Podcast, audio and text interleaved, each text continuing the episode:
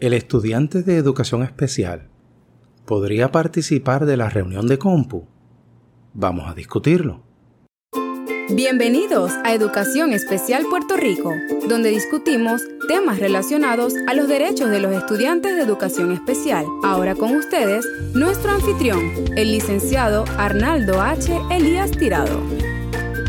En una reunión de compu deben estar presentes todas las personas que sean necesarias para discutir los asuntos que se van a dilucidar. Por lo tanto, tenemos que primero determinar los asuntos para luego determinar quiénes van a ser las personas que tienen que estar. Cuando se trae el asunto de la participación del estudiante de educación especial en una reunión de compu, casi siempre se trae el asunto de que solo debe estar presente cuando se va a discutir asuntos de transición o exploración vocacional. Yo he estado en muchos compus en donde han participado los estudiantes de educación especial. En el PEI hay una sección, ustedes la han visto, en donde indica sobre el traspaso de los derechos en cuanto a los derechos de educación especial y eso es cuando el estudiante ya cumple los 18 años porque ya es mayor de edad, ¿verdad? Para muchas cosas, para algunas no, pero para la mayoría de las cosas ya es mayor de edad y por lo tanto ya a los 18 años se considera que se le pueden traspasar unos derechos. Pero no estoy hablando de eso, estoy hablando de la discusión de servicios que el estudiante necesita para que pueda recibir una educación pública gratuita y apropiada, ¿verdad? El FAPE, lo que conocemos como el FAPE. Pues ¿cuándo es que el estudiante pudiera participar? Pues esto es bien sencillo. Siempre que se vaya a discutir un asunto que vaya a afectar al estudiante, siempre que sea un asunto que el estudiante necesite conocer, necesite entender. No es solamente transición, no es solamente cuáles son tus intereses vocacionales, qué es lo que quieres hacer. Sí, ¿cuándo vamos a comenzar eso? ¿Cuándo vamos a hacer ese compu? Cuando tenga 16, 17, 18 años. Que de hecho, posiblemente muchos de ustedes no saben que los estudiantes Mm, deberían estar presentes en esos compus y usualmente no lo están. Pero, ¿podría un estudiante de educación especial participar de una reunión de compu? No sé, cuando tiene nueve años. Pudiera participar cuando tiene seis años. Vamos a ver, le voy a dar tres segundos para que lo piensen allá si un estudiante de educación especial pudiera participar a edades tan tempranas como los 9, 6, 7 años. Ok, ya lo pensaron, ya lo decidieron. Ok, la respuesta es que sí. Pues claro que pueden participar. Si tiene que ver con algún tema que el estudiante requiera conocer, requiera entender, pudiera participar. Muchas veces dicen, pero es que esto lo vamos a hacer en el salón después. Eh, vamos a poner, le voy a dar un ejemplo. Acomodos razonables. A un estudiante se le va a dar un acomodo porque el compu determina que el acomodo es que requiere claves visuales. ¿Ok? Y claves visuales, yo pudiera darle una lista de, no sé, 100 claves visuales distintas. Eso es uno de los problemas, ¿verdad? En los compus cuando preparamos los PEI que ponemos genéricos claves visuales. Y eso puede significar muchas cosas. Pero vamos a poner que ponemos claves visuales. ¿Qué es eso? Cuando el estudiante esté en el salón, ¿sabe lo que son claves visuales? ¿Sabe qué tipo de claves visuales se le van a presentar a él? Porque como les digo, yo puedo aquí sentarme y hacer una lista de 100, pero no le vamos a dar las 100. Vamos a ofrecerle las que él eh, pueda dominar, las que él pueda entender, pero ¿cómo sabemos cuáles son las que él puede dominar o puede entender? Si no le hemos preguntado, si no hemos hecho la prueba para saber cuál es el acomodo de claves visuales que le vamos a ofrecer al estudiante, porque nosotros los adultos podemos llegar a muchas, muchas conclusiones, pero ¿serán las correctas? Con este ejemplo que estamos dando de claves visuales, cuando determinemos el tipo de clave visual, tenemos que discutir, el estudiante lo va a poder entender, va a poder entender lo que son las claves visuales, le podremos explicar lo que es, cómo se lo vamos a explicar. Pues esto no es tarea solamente para dejárselo a la maestra de educación especial. El compu pudiera determinar, bueno, vamos a explicárselo de esta manera. A lo mejor la maestra dice, pues yo se lo explico así, pero a lo mejor los padres dicen, lo que pasa es que de esa manera no lo va a entender él tiene mucha dificultad para entenderlo de esa manera. A lo mejor un especialista nos dice, mm, este mamá, tú lo estás diciendo de esta manera, pero eso también podría traerle este problema. O sea que esto no es así tan fácil y tan blanco y negro como se piensa. Por lo tanto, tenemos que determinar, ¿será necesario recibir el insumo del estudiante? Fulanito, ven acá. Esto ya pensando que el estudiante ya está en el compu. Ven acá. Este, para presentarte este material vamos a utilizar una cosa que se llaman claves visuales. Y las claves visuales es esto, para que sepas lo que es una clave visual. Ok, ¿cómo sería más fácil para ti entenderlo? Si te lo presento así, o si te lo presento con esta otra, y, o si te lo presento con esta otra que está aquí. ¿Qué tú crees?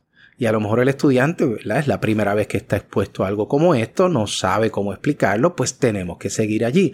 Mira, lo que queremos saber es que cuando te presentemos esto, porque te lo vamos a presentar de esta manera con claves visuales, ¿cuál sería la que más a ti te gustaría? ¿Cuál es la que tú mejor entiendes? Y nos dice, bueno, me gusta más la segunda eso ya no para ahí. Hay que preguntarle al estudiante por qué te gusta más la segunda, qué es lo que te gusta de la segunda, para estar seguro que entiende lo que es la clave visual que se le va a ofrecer. Pero entonces si el estudiante dice, me gusta más la segunda, pero la tercera también me gusta, es que no sé. Ah, bueno, pues el compu puede decidir, te podemos presentar las dos o cualquiera de las dos.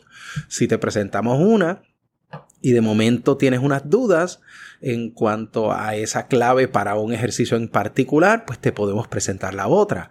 Ok, estás, ay, qué bueno, porque entonces así, si no entiendo una, entiendo la otra. Ustedes ven la dinámica, creo que están entendiendo lo que estoy diciendo. El estudiante nos va a poder dar una información que nosotros no vamos a poder tener porque no estamos en la mente del estudiante.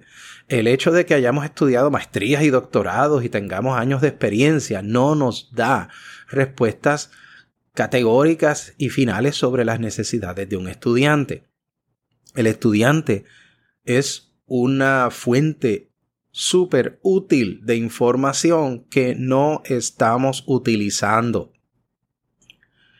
Yo cuando eh, atiendo mis clientes, una de las cosas en muchas instancias, siempre que el estudiante tenga la capacidad, ¿verdad?, de poder comunicarse, yo voy a querer entrevistar al estudiante. Obviamente lo entrevisto con los padres y le pregunto y uno nota la timidez que, eh, mira, a ti te gusta hacer esto de esta manera y ellos no saben, ellos piensan, esto es un adulto, le tengo que decir que sí y me dicen que sí, pero yo veo el lenguaje corporal, si no siento que el sí es un sí categórico, pues le doy la vuelta, no le trato de decir no me convences porque entonces lo estoy regañando o, él puede estar sintiendo que lo están regañando, pero eh, voy llevándolo y, voy tomando, ¿verdad? Que, que, él coja confianza conmigo eh, de lo que estamos haciendo. Y una vez el estudiante toma confianza, que a veces no es en la primera reunión, a veces toma más tiempo, eh, pero una vez coge confianza, se atreve a decirme las cosas porque sabe que estoy abogando por él, principalmente estudiantes que saben lo que es el proceso. Acuérdense que la mayoría de los estudiantes están en la corriente regular. Pero estudiantes que tengan unas necesidades mayores, uno puede obtener información hasta donde pueda. Claro está, hay estudiantes que tienen unas dificultades grandes en comunicación, en donde se nos va a hacer esto más difícil, pues nada, eso es así, ¿verdad? Pero no van a ser en todos los casos. Por lo tanto, ¿qué casos estoy indicando aquí? Los casos en que el estudiante puede comunicarse, aunque sea limitada su comunicación, mientras se pueda comunicar y pueda comunicar unas preferencias, esa información es importante. Y es bien importante que participe del compu, porque el compu lo escucha directamente del estudiante. No es lo que nosotros le estamos diciendo por acá eh, a nivel de... Esta es la información que conseguí, ¿verdad?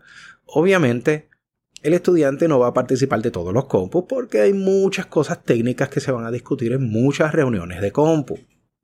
Pero tenemos que poner en agenda todas las veces que sea posible que el estudiante participe de la reunión de compu en donde se van a tomar unas determinaciones sobre su futuro, sobre su educación. Hay veces que no es necesario que esté un compu eh, todo el tiempo, todo el día o todas las horas que se vayan a tomar un compu. Ya ustedes saben lo que yo eh, pienso sobre los compus y la, cuánto debe durar un compu, ¿verdad? Eso, este, y cómo uno hace que el compu no sea un compu de todo el día. Ya yo pasé por esas experiencias y eso no es muy efectivo. Pero no acepten explicaciones de los funcionarios de la escuela, ah, es que no puede perder tal clase. Miren cuán importante es una clase versus algo que va a determinar un pay que es para el año completo. Una clase es nada, obviamente, puede que haya una clase clave, pero vamos entonces a tratar de coordinar ese compu para una fecha en que no haya una de esas clases clave. Si esto es cuestión de organizar el calendario. Eh, si el estudiante tiene que estar en el compu y va a perder una clase o dos, pues esas clases el estudiante va a estar excusado porque claro está, el director va a estar allí, el director lo va a excusar. Por lo tanto, si es una excusa justificada, le van a tener que preparar el material, igual que cuando va a terapias, que son excusas justificadas. Eh, por lo tanto, no va a perder la clase, se va a buscar una solución a eso y se va a buscar alternativas. Pero vamos a comenzar a que los estudiantes de educación especial participen de su futuro. Tienen el derecho de hacerlo.